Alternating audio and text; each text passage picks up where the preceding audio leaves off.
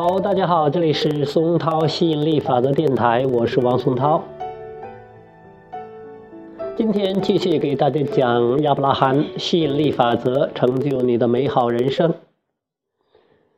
现在就是最好的时机。这是一个精彩的时代，这是一个技术高度发达的社会，思想的碰撞发生在世界的每一个角落。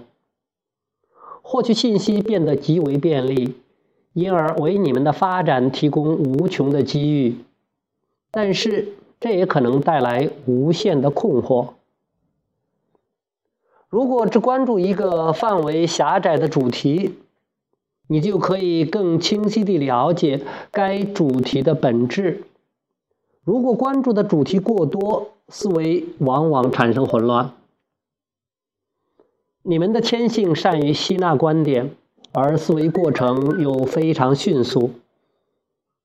当你仅仅考虑一个主题时，便可以借助吸引力法则的力量，产生越来越明晰的理解，直到不折不扣地完成该主题的创造。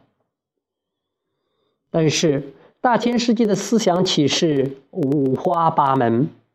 很少有人能够对任何单一的主题保持长时间的关注，不断进行深入研究。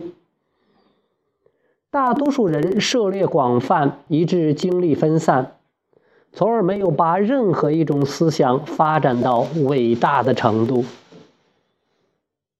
好，今天就谈到这里，我们下次接着再聊，拜拜。